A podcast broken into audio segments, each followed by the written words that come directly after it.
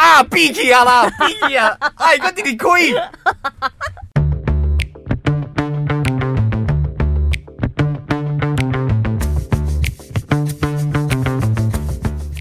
有些听众朋友的问题，我就是故意不不先跟你讲或不传给你，因为我如果跟你讲说，哎、欸，我们节目中可以聊，你就会准备，然后那个效果就会极差无比。是没有关系，但是这个。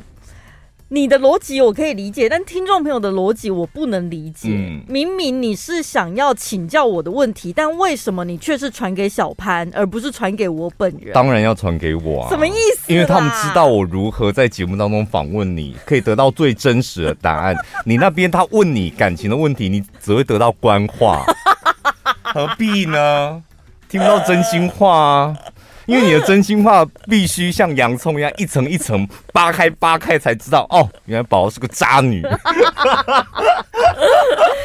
哎、欸，这算是很厉害、很忠实的听众朋友。这个是很忠实的听众朋友。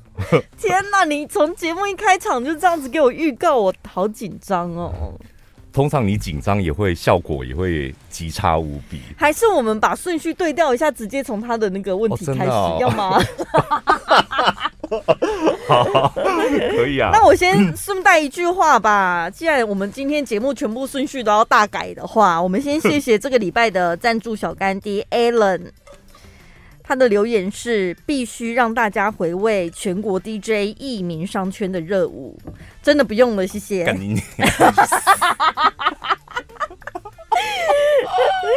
少 在那边以为你赞助给我们几百块就可以这样出卖我们的灵魂。而且我跟你讲，那一个活动完之后我就离职了。对，那一天是我最后一天在全国广播结束，我就直接直奔台北。对，太羞耻了。去台北改运，你知道吗？改运完之后，经过几年兜兜转转才又回来。对，不要再这样逼我们了。你再弄一次，我就再离职一次。好，来吧，听众朋友的问题。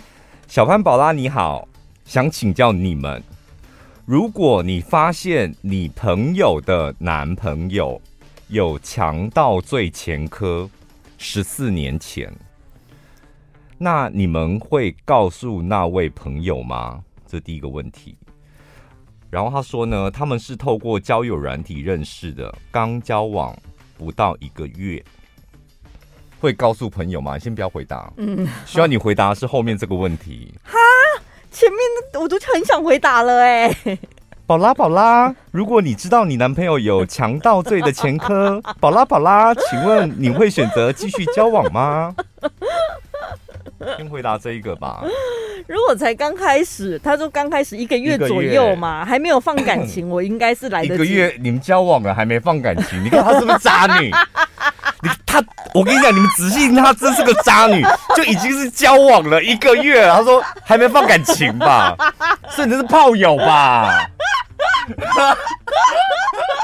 怎么不小心都显露出我真面目？啊、我就说后来我就发现，其实你才是个渣女，而且她在节目当中都会包装说哦，我都遇到渣男，我好可怜哦，直奔芙蓉海水浴场。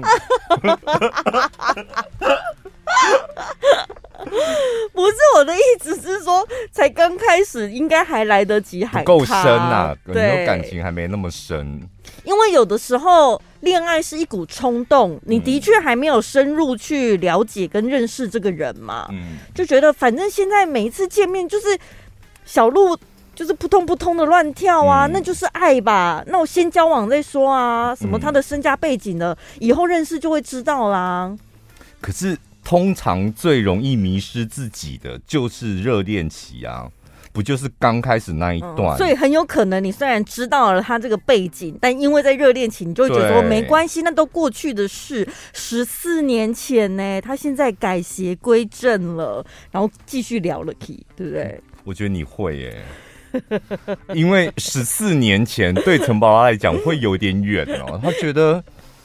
那么久，然后他只要告诉我说他为什么去强盗啊，嗯，骗多少钱这样？对对，我跟你讲，因为像那个什么通气犯这三个字，大家听起来就觉得好严重哦什么的，嗯。可可是有可能他根本没犯罪，他只是可能搞不好法院传不到，对，他就变通缉犯了。可是他搞不好是个好人呐、啊。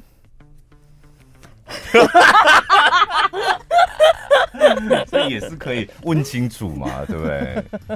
但我要告诉你，很多事情连法官都问不清楚了。你觉得你问得清楚吗？听众朋友会错乱，宝拉到底是不是个渣女？一下子又说哦不行，还没放感情，一下又说嗯好像可以原谅他。静下来，你认真想，就是你发现交往了一个月，嗯。这个月你们正是热恋期，就按照正常顺序啦。嗯、你们真的是热恋期，也投入感情了。嗯嗯，嗯，嗯。突然间从朋友的耳里听到他十四年前有强盗罪的前科，嗯，强盗罪起码是五年以上吧，起码哦，坐过牢的哦。我觉得我应该就是怎么讲会很为难。那。都已经开始交往了，我一定会想办法，就是问他。嗯，又来了，你看他 天秤座，他他们就喜欢当法官，就是打破砂锅问到底，到底是怎么回事？哎、嗯、呦，可是被你这样一讲，没关系。其实我跟你讲，你有听前前几集的听众朋友，你们应该知道怎么怎么样可以。就破解宝拉跪下来哭，跪下来哭，然后说：“要是十四年前我不懂事，我真的我每天跟你见面的时候我都好紧张。我爱你，但是我又不想要让你蒙在鼓里。”对，就是问是一回事，可是对方如果给我的是符合逻辑的，然后一个讲得过去的说法，好像真的就会接受他了。哎。因为十四年真的很久以前呐、啊，你们不认同吗？你不能因为他小时候犯错，然后就觉得他这一辈子都该死吧？对，这个我赞成啊。嗯，当然是每一个人都有重新改过的机会。但是我听过一种说法、欸，什么？就十四年前他强盗罪可能坐牢了，然后说啊，他这几年都没事啊，然后就有人说，我邻居就说，那是因为他没被抓啊。对，所以先问嘛，嗯、当初那件事情，他是主谋呢，还是他是被朋友带去的？带坏，或者是没有不见得，有时候只是意气相挺。嗯，有有的那种哦，来了来了，开始编故事了。他，他吃义气这一，我跟你讲，他很吃八加九义气这一套哦。你知道我跟他讲说，嘿，我压低呢，我也在不听吗？你让城堡就棒都弄了。不是会觉得他搞不好也搞不清楚，让叫一起是要冲啥？他是想说，反正朋友在追啊，我没看麦啊，我哪知道变人呢？这样猎奇啊，对不对？对，就是他是主谋，还是他是？呃，蒙在鼓里。告诉你，宝拉的答案就是告诉他越详细越好。对对，然后我自己会再来判断，那你这个人到底 是好人还是坏人？然后对，然后还要再再去呃了解他他这十四年来跟以前的那些人有没有继续来往或什么、啊嗯、有没有不一样？对啊，而且你应该也会判断一下，譬如说你在认识他这一段时间，他是个好人。或是你本来就觉得有点怪怪的，再加上自己真实的跟他相处的感受吧。对，嗯，那如果是你你朋友的男朋友，你发现嗯他有前科，嗯、那你会告诉你朋友吗？一定一定会告诉他。为为什么这这么斩钉截铁啊？告诉他的用意是什么？我觉得如果是站在朋友的立场。对于朋友的另一半，我好像会比较充满敌意，就是我好像会觉得应该要再多帮他把关啊、嗯、审核啊。那自己被糟蹋没关系，是不是？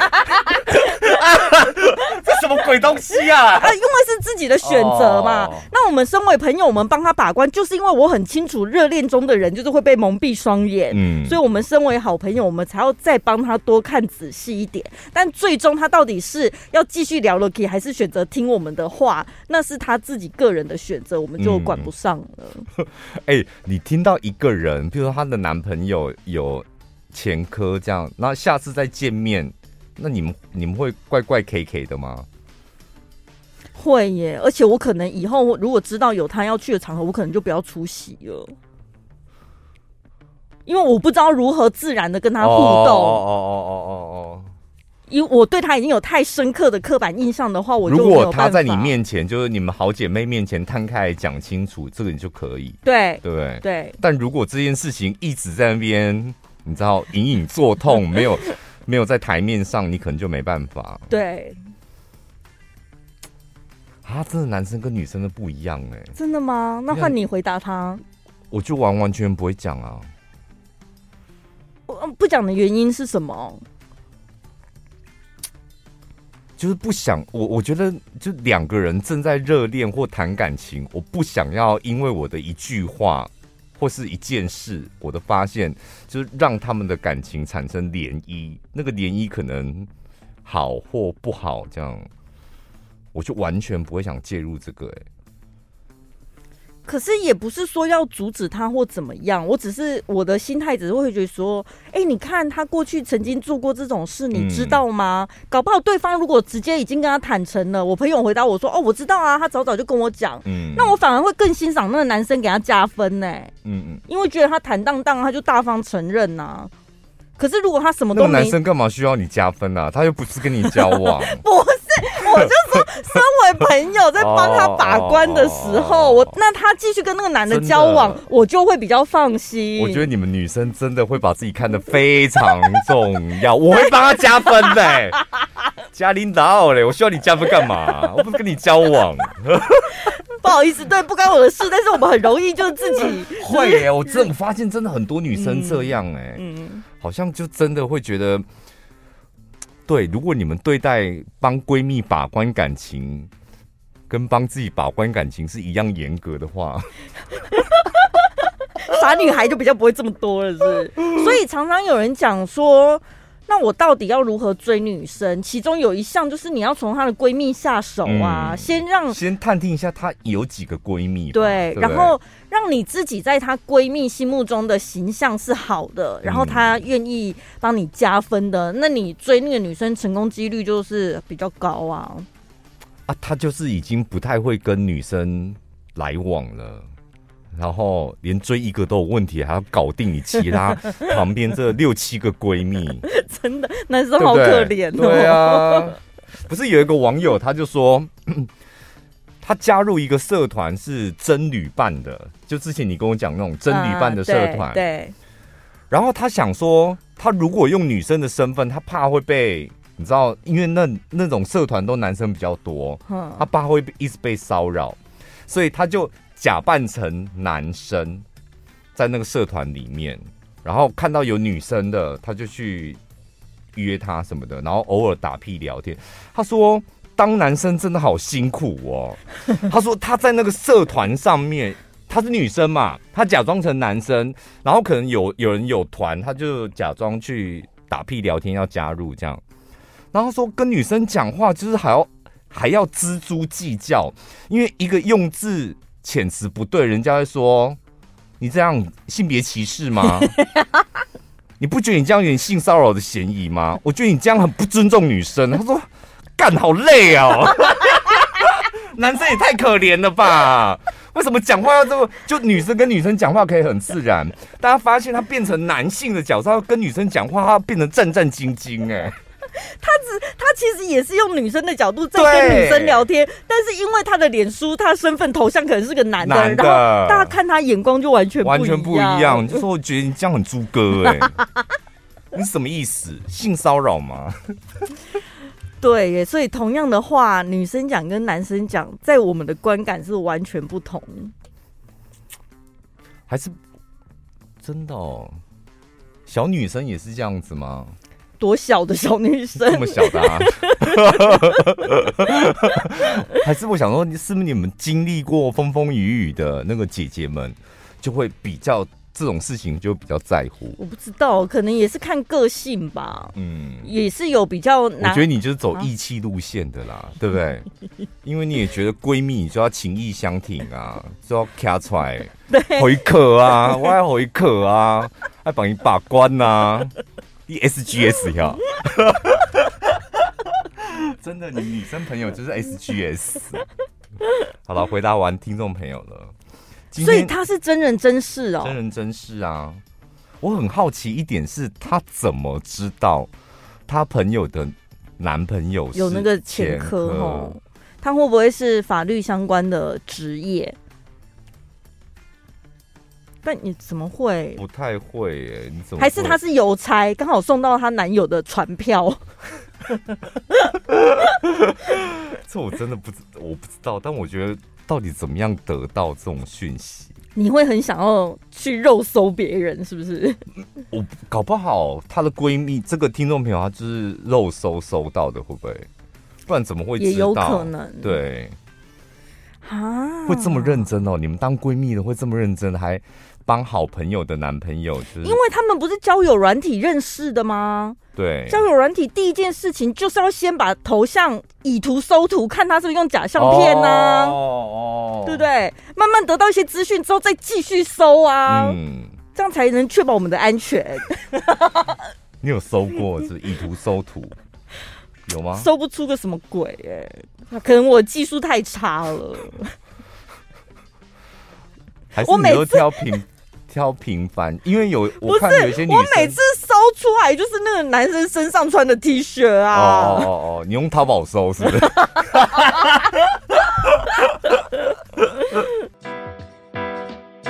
本集节目内容感谢九宝雅思良心品牌赞助播出。嗯，非常感谢九宝雅思，就是长期而且稳定的支持我们的节目。没错，他们家的东西也非常的多，可以好好的推荐给大家。老板娘也很欣赏我们的节目，所以现在开始都会刚开始说：“哎呀，不行啊，你们讲的好色啊，哎呀，不好意思听呐。”现在每次遇到我们都会跟我们分享一下我们节目哪里色？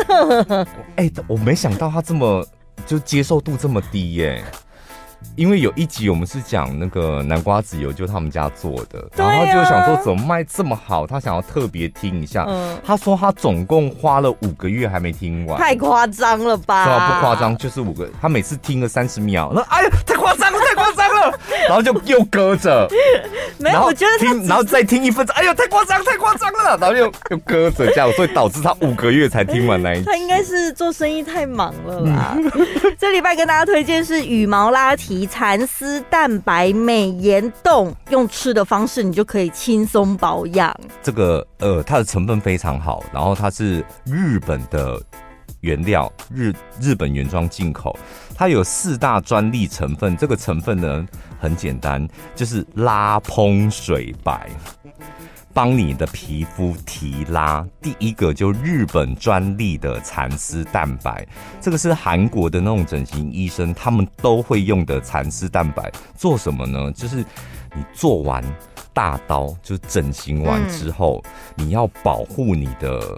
基底层、筋膜层，他们就会用这蚕丝蛋白加强保养。对，所以你吃进去，它可以让你的皮肤提拉。第二个成分呢，就是蛋白聚糖，这个是负责烹的，它可以让你的皮肤呢促进胶原蛋白的产生。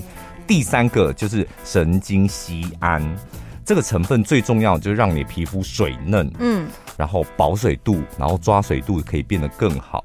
最后一个成分呢，就大家最需要的，它可以让你晒不黑。这个成分叫做天然的遮阳伞，它是洋菜剂萃取物，然后里面的成分呢，就是其实有大量的维生素，然后它在欧洲是称为重要的药用植物。所以吃的可以让你不那么怕紫外线的伤害。嗯，这四大专利美颜成分都有通过人体实验证明安全有效，所以呢，你只要吃这个美颜冻呢，就是四效合一，直接帮你做到全身性的保养，嗯、然后呢，松弛肌肤啊，有时候。大家都知道补充胶原蛋白嘛，嗯、但是不管你是用吃的，或者是擦很多那种抗老保养品，都觉得好像怎么还差了一点点效果，没有办法到达你心目中那个感觉。而且他们日本人说，这个就像吃的那种拉皮一样，嗯，它吃进去之后，它像一条一条的蚕丝线，把你的脆胚吧，然后一条一条的往上拉。对，所以最重要的是让你。拉提，然后烹饪，然后有水感，然后重点是晒不黑。对，那这个九宝雅思的羽毛拉提蚕丝蛋白美颜冻，每一盒里面有十条，即日起点选节目资讯栏有一个专属连接，里面呢可以看到这个美颜冻一盒原价是两千元，今天透过我们的节目资讯栏呢有一个特别的组合是二九八零，可以直接带回去六盒。有一个女学生呢。她她说她自己在外面租房子，每个月省吃俭用过日子，但父母呢三不五时就会来借钱，连他辛苦赚的打工钱、奖学金，还有学贷剩下的钱，他都不放过。那如果这个女学生她不借她父母钱，就会被情绪勒索的骂不孝。然后这个女网友说，她穷到只能够吃泡面为生，现在泡面蛮贵的欸。对，感叹的说：“我很想直接跟他们说，我活得很累，放过我好吗？”而且他还奉劝大家说：“如果你们没钱，真的不要生小孩，因为你这样只会把小孩拖下水而已。”啊，你看他们那个爸爸妈妈情绪勒索讲的话，嗯，有时候。你听也觉得好像蛮有道理的。爸爸妈妈就说：“我生你养你不都是钱吗？啊，你现在借给我不就是还我之前养你的这些钱吗？” oh. 这种的这种话，就是对于小孩来说，对于晚辈来说，真的是哑口无言。就是我们也知道，孩子成年独立了之后，就是要。感谢父母的养育之恩嘛，嗯、我们常说小时候是爸妈养我们，但是等到爸妈老了，那你敢吗？你敢不孝吗？我觉得我也没有很孝顺啊，但借钱呢？借钱，嗯，妈妈这个月周转一万块，会啦，我会给他。要想哦，会，我会给他啦。下个月再一万块，下个月再一万，连续两个月了。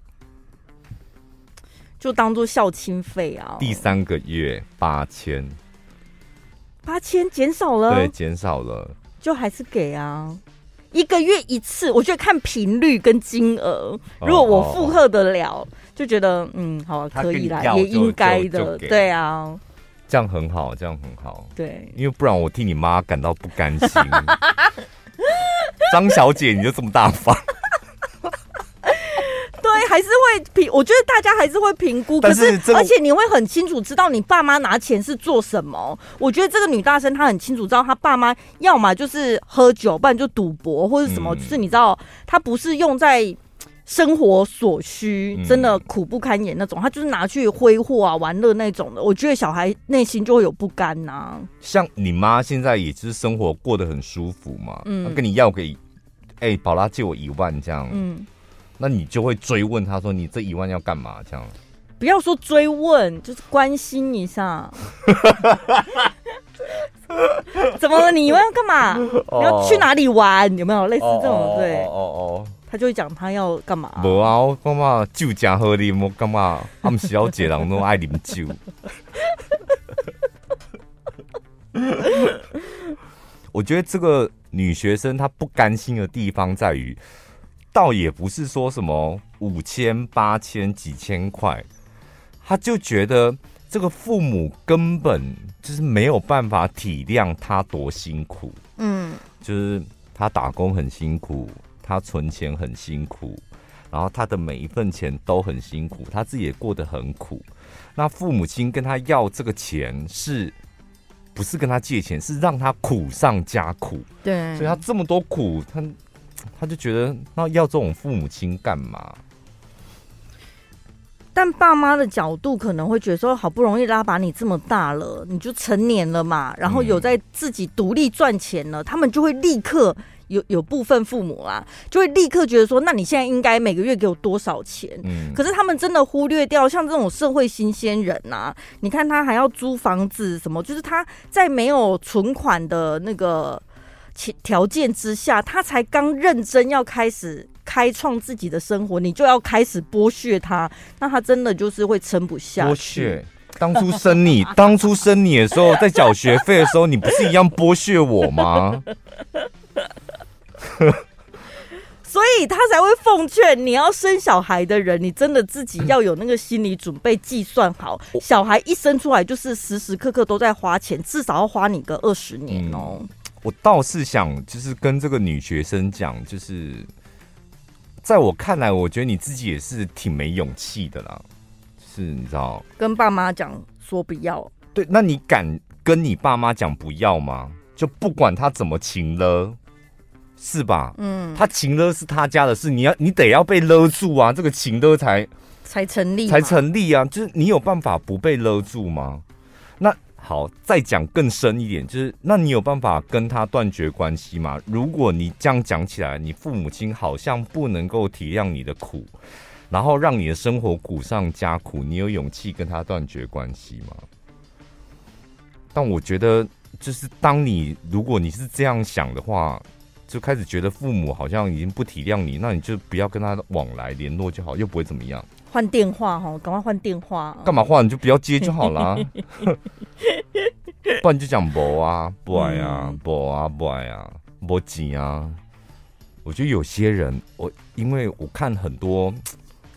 有一些我的朋友也是，他们你知道没有办法，他们私底下会抱怨，但是他一遇到父母亲这样，他没有办法拒绝，嗯，他讲不出，他会用骗的哦，说我今天手头上真的没钱，我这个月要缴什么要缴什么，嗯，他会用骗的，因为让他自己好过一点，嗯，然后他不敢勇敢的讲我不要，嗯，但我觉得你们可以尝试，如果你遇到这种情形。就父母也不是圣人呐、啊，就你也不见得一定要照顾他一辈子。就是谁说的？就是孝顺不见得一定要一直掏钱出来，而且我觉得孝顺也不应该建立在痛苦上面，这真的不是孝顺。嗯你拿钱给他，你觉得孝顺，但是你自己过得很痛苦，这个不是孝顺。可能台湾人还是多多少少会受到社会压力啊、传统观念啊，你可能说不出来说可以吗？我可以拒绝父母吗？就大家潜意识就会觉得。爸爸妈妈说什么就应该要听话，尤其从小到大都是被这样教育的。嗯。但如果你已经成年了，其实真的可以自己决定自己的人生，但是不是叫你无缘无故忤逆你的父母哈？就是你得要衡量跟评估一下你们家自己你跟父母的关系。我们没在讲忤逆哦，是你自己，我们只是教你讲说不要，你敢不敢讲出口？就是不要。我跟你讲，我有尝试过，那个场面非常的震撼。就家里的长辈就提出了一个要求，但我有千百种理由，譬如说啊，工作要忙哦，那天有事呃要去台北，我千百种理由可以婉拒掉他，就是让他也有台阶下。然后就是，但我当下就就是想讲，我不要，嗯。想用直接的方式拒绝，因为我当下的感受就是这样。我想试着讲一次看看，这样讲、嗯、完之后，哇，所有的人就是惊吓，就是立刻是那种惊吓的脸，然后当场那个降到冰点，然后结束之后，当然我觉得就是有些人就当事者就会心里不太好受，这样。但是我觉得一次两次之后，他们就知道。哦，不要就是不要，我们也不用追问人家，因为我们是邀请人家，请人家帮忙，而人家说不要就不要了。嗯，就其实不要就是很简单的一件事，yes or no，为什么要解释原因？对，好，这样 不是我有被亲戚要求过要帮忙什么的，嗯，然后我就会觉得他有点想要是。可能利用你的身份，利用你当红节目主持人的身份，是不是？多多少少有点这种感觉，嗯，但我就会觉得有些事情我真的也不想要去，因为第一个那个亲戚也不是很常来往，嗯，然后也没什么交情，每次一开口就是这种要求，我就会觉得怎怎么好意思哈，啊？就真的会这种亲戚，你就会很不想帮忙他。然后呢，我就是我就是那种会委婉的人嘛，嗯、我就说哦，可能要透过公司啊什么的，就我没办法自己做决定。然后他就会开始讲说：“可是我们是家人呢，家人这样子不能直接帮忙吗？”嗯、我想说：“加你老母嘞！”这个时候，这个时候就会讲家人。对，我们是家人呢，We are family。没有，我就还是会坚持我的立场。我说这个不行啦，嗯、这个就是如果一做了，大家都会看到，我真的会很为难。嗯、就还是就推给公司，就会觉得哇，幸好我这个身份再怎么样，我还是有公司可以拿当挡箭牌。对，真的试看看讲不要啦，我而且主持要很明确哦，我不要。啊，我不行呢、欸，我我觉得我就是那种没有勇气的人呢、欸。我跟你讲，工作上我也尝试过，刚开始我老板也是，你知道老人家都会这样闹哎嗨，就像在我面前闹哎嗨，他就真的吓到，因为我就直接讲我不要，嗯。然后就愣住嘛，那他愣住，你就让他愣愣住，你就陪他愣住啊！真的真的就是家我我那时候跟家人讲说我不要的时候，就是 就让空气凝结 凝结，然后你不要掉头就走，因为感觉好像你不屑了，哦、你不鸟他们了。你讲你不要了，那就是陪他们空气凝结。真的，我觉得那个 moment 很重要，请你们试试看。就那个 moment，你站着，然后你可能。陪他一起度过那个他错愕的时间。嗯，嗯，接下来的，那你眼神放哪？就看他的脸，看他看他的脸啊，哦、就看着他这样。但是我觉得我们就是很正常的眼神跟表情，嗯，坚定。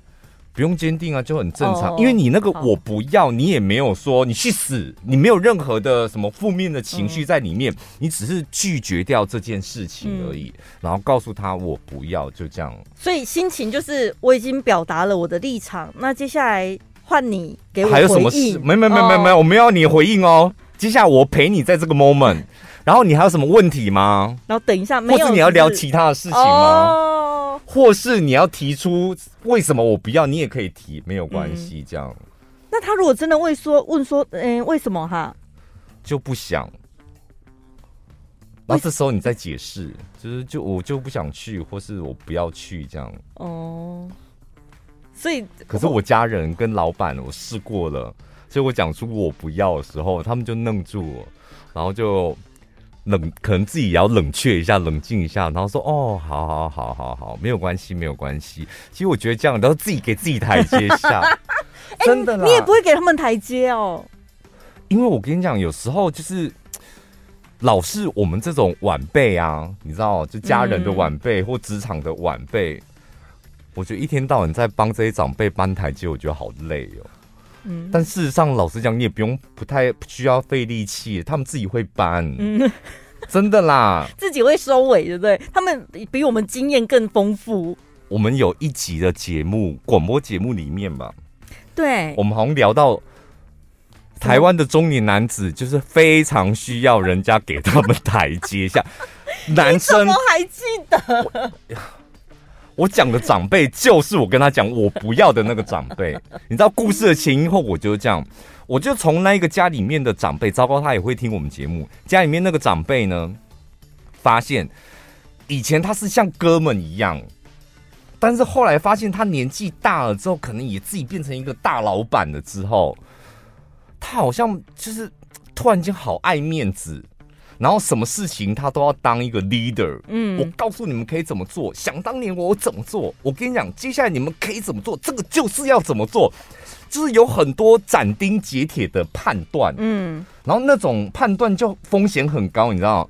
就一旦出错了，哎，尴尬的不是你，是我们身旁的这些家人，就因为你在那边大肆厥词、斩钉截铁，然后我们就只好相信你，然后只好用你的方法。然后结果后来发现不，事实上不是这样啊，事情搞砸了。我觉得你们应该有过那种经验。然后尴尬的是旁边的人。然后你后来发现，那个什么放肆绝词的那个大肆绝词的那个长辈，他就僵在那边。然后我们这些晚辈还会搬台阶给他，给他下。哎呦，我跟你讲，现在市场就是这样子的。我跟你讲，没人说的准啊。我觉得啊，那种见护为的问题啦。哎呦，蔡英文哦，阿诺阿诺啊。搬出各种稀奇古怪的理由，那个台阶让他慢慢走下来。我想说，何必？工作职场上我也很常遇到这种问题，但我后来就觉得，算了，不要这么累，就试着清楚的表达你自己的意愿，这样。嗯。嗯有另外一个网友呢，他说他是单亲家庭，就是爸爸带着女儿长大的，女儿慢慢长大了之后。爸爸就是不太懂女生有些事情嘛，嗯，内衣怎么办？长大了，小女生长大了，内衣是要怎么买啊？所以呢，爸爸就带婶婶带他女儿去买内衣。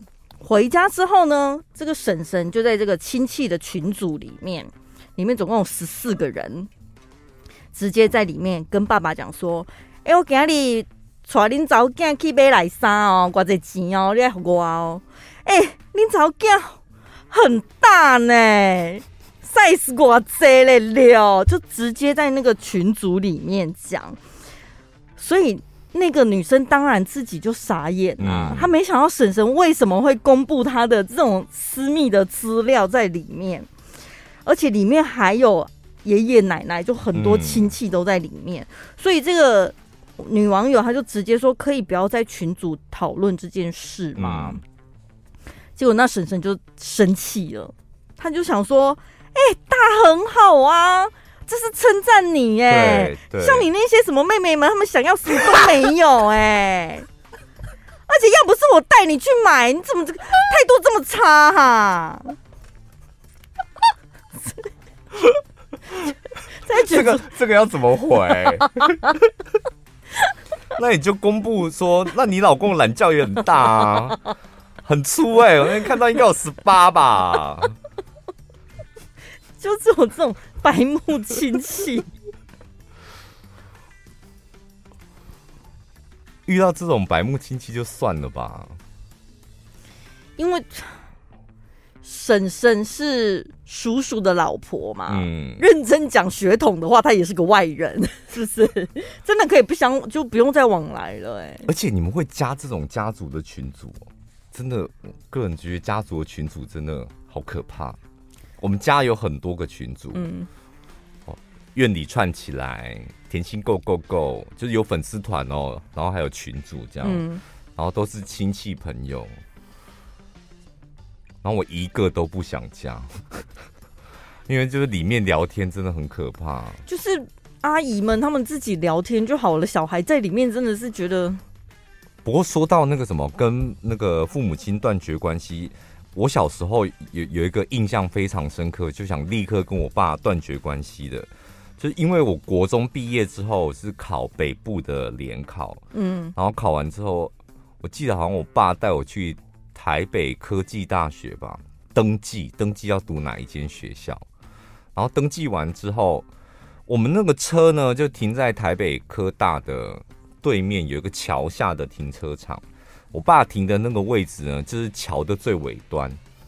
桥在上面，停车场在地面上。桥的最尾端那里不是会有一个什么？那个叫 R 型吗？就是上面的屋顶会一边高一边低，你懂我的意思吧？就桥的这一头，嗯，最边的这一头，然后停车位是在这里，这里这样。所以它那个屋顶就是天花板的高度会不太一样，然后我就登记完之后，我爸就说我在停车场的门口等他，他去牵车，然后来载我这样，然后我就眼睁睁的看着他这样，他的停车场他就绕了一圈，然后朝我这样要开过来。我爸那时候开的是一种很奇怪的车，我小时候有一种车是。前面的车头是轿车，但是它后面是一个箱子，箱子，箱子就货车，但是那个货货有点像货车的那种长方形的箱子。面包车吗？不是面包车，它的车头是轿车哦，你就想它的车头就是轿车的头，嗯，但是后座的地方变成一个箱子，哦、像那个什么送鱼的送的，哦，对对对对对，有一有一种，对，有一点像，就车头是轿车车头。然后车后，所以车头驾驶座后面，它就立刻高起来，嗯，很高高起来，就是你可以放货，你也可以坐人。然后我就远远的看我爸这样绕出去，绕了一圈，然后又找不到出口，这样又绕绕绕，然后往我面前开过来，然后就发生，就我就听到砰一声，因为它的那个桥的高度比较低，所以。那个有限高，可能这里限高是三公尺，那里限高变成一百六，他车子太高了，所以他的车头过了那个那个天花板，但他的车厢卡住了，就撞到那个天花板，然后整个停车场所有的人大家都吓到，因为停车场不会有什么大声响，很因为很多考生爸妈都在接他们，然后所有人都吓，因为嘣很大一声这样。然后大家就是，我就就开始听到旁边有人说啊，伊迄弄掉了，啊，不要修管啦，伊唔知啦，伊唔知啦，就听到旁边的爸妈在那边议论纷纷。这时候我爸不就应该倒车，然后再从另外一个可能比较适合他的高度的地方出来？你知道我爸的个性就那种很神经病的个性，他加速哎、欸，他就想说哎，是不是什么东西卡住了？可以到。他就加速，他这一加速之后，我跟你讲，他不是车头是轿车，然后后面是一个货车，有点像是一个长方形，那个长方形就被碾平了。我讲真的就被碾平，所以后面的高度就跟前面的高度是一样，整个猫掉，那个车顶是猫掉，他这样硬是这样开，听到没有？就像那个，就像卡通。你不可思议的那种，就穿过去之后整个猫掉，然后它硬是穿过去，它就这样把它开出来。但是那个过程会发出极大的极大的声音，然后重点是旁边的家长不是在那边议论纷纷说：“哎，弄掉啦，你唔知我，你唔知限高啦，还叫什么叫卡？还卡给，唔知然后大家议论纷纷，结果啊一个加速，猫皮啊，哎哎，你不急呢，是不是？就很你知道。这种考场就是很多爸爸妈妈他们很也会大惊小怪说 啊，闭气啊啦，闭气啊，哎，个弟弟亏。就在这样子众人议论纷纷之下，他就朝我开过来，他居然就停在我面前，然后我就上车。我当下就想说，我要不要就是自己想办法搭火车回台中？因为你沿路那一台车在路上都非常醒目。我跟你讲，我们。重点不是醒目，我们还安全的从台北开回台中哎，他就只有车顶就这样完全扁掉，就猫掉这样，但他因为重点重点都在车头，车头都没事，所以开回台中。所以他回家之后，他下车看到他的车变成这样子病起，他没有任何反应吗？没有，因为他是中年男子，他觉得你知道我那我那时候年纪还小，我也没有办法搬台阶给他给他下，他假装没这回事。假装没这回事。那车子有去修吗？我跟你讲，那台车啊，一直到卖掉为止都是猫的。我们之后还开了大概不夸张三四年。然后我跟你讲，我爸从小他就是，我们就觉得丢脸，就是在开车。我印象很深刻，那时候我在台中，我是读那个建行国小。嗯。践行国小校门口，然后我们下课不就是所有的小朋友都从校门口出来嘛？那校门口下课的时候，那个什么铁栅栏就会拉开，就让所有的小朋友像蚂蚁一样从学校里面窜出来到校门口。我爸是台电的，台电的工程车呢，就是一个面包车，然后涂黄色的，对，写台湾电力公司工程车，然后车顶上面有一个很长的梯子。我爸就是台电的时候，他每天上下班就是开那台车。他有一次下课要来载我，一来被台电的小黄车载，已经有点丢脸了。我当时国小的时候就很爱面子，我不知道就好像奇怪，你不能骑摩托车，会用正常的车来载我，为什么都是用那种台电的车？我已经觉得有点丢脸了。然后有一天，更让我想死的是。因为他开到校门口，然后警卫看到他的车，以为他真的是学校请来的台电工程车要维修什么，所以校门口同学都已经在你知道往外跑，他就叫那个公我爸的车往校内开，我爸就真的往校内开，所以就把他开进，你知道就是大门口，然后一个有一个很高的那个楼梯，我们。同学下完课之后，从操场要走上那个楼梯，再走下那个楼梯，再出校门口。嗯，我爸就把那台车停在那个楼梯的正门口，然后小朋友就都夹在他旁边，这样慢慢的走出门来。然后我，我一上，我印象很深刻，就走上那个楼梯，然后开始要往下走的时候，我就看到我爸的车，我想说，嗯，我好想杀了他哦。全世界，全世界，而且重点是以前偶像剧演的不就是开开那种劳斯莱斯停在校门口，爸是开那个台电的小黄车。可是你长大之后，你有没有去想说？发现自己小时候好像想太多，因为那个时候大家都忙着回家，然后都是在找自己的爸妈，根本不会有人注意到你上什么车。对，我我跟你讲，就是每个人都会有那种叛逆期。嗯，我印象很深刻，就是大部分叛逆期不是国中或高中，我的叛逆期好像就是。